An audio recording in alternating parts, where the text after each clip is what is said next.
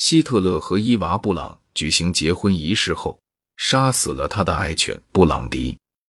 布朗吞服氰化物，希特勒朝头部开枪自杀。戈培尔和他的妻子也自杀了。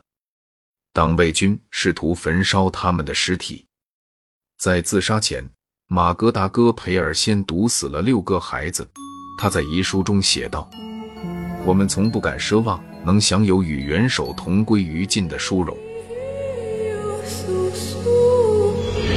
苏军将在德国议会上树立起他们的红旗，纳粹的主要领袖将被逮捕，例如戈林、希特勒最残暴的同谋之一。在意大利，墨索里尼被游击队处死，他的尸体被群众处以私刑。复仇的浪潮在欧洲各处掀起。对象是以各种方式和魔鬼合作的人。希特勒命令党卫军焚烧他的尸体，苏军销毁了尸骨，以防止任何英雄崇拜行为。德国陆军总司令凯特尔元帅签署了纳粹德国无条件投降书，在场的包括他的宿敌朱可夫将军和盟军将领。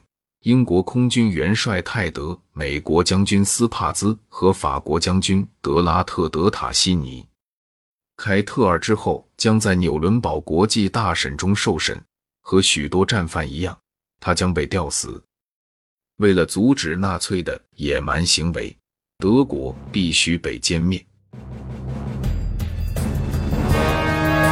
日本也有必要被歼灭吗？在太平洋。神风特工队的自杀式飞行员开着飞机向美国舰队俯冲，东京的军事领袖紧紧握住政权，牺牲该国仅存的年轻人和飞机来阻止美军在日本登陆。当时日本人口是一亿人，他们要和本岛本土共存亡，玉碎根尼死磕。在这么的一个大背景下，美军考虑到如果要攻下日本本土，伤亡太大了，所以决定使用原子弹。第一，可以减少伤亡；第二，可以产生威慑作用，加速战争进程；第三，向苏联展示自己的实力。我有这个杀手锏，你有吗？为战后他操纵世界增加砝码。美国最后决定放弃入侵日本本土，因为这样可能会损失一百万条人命。美国转而采用引爆原子弹的方法对付日本。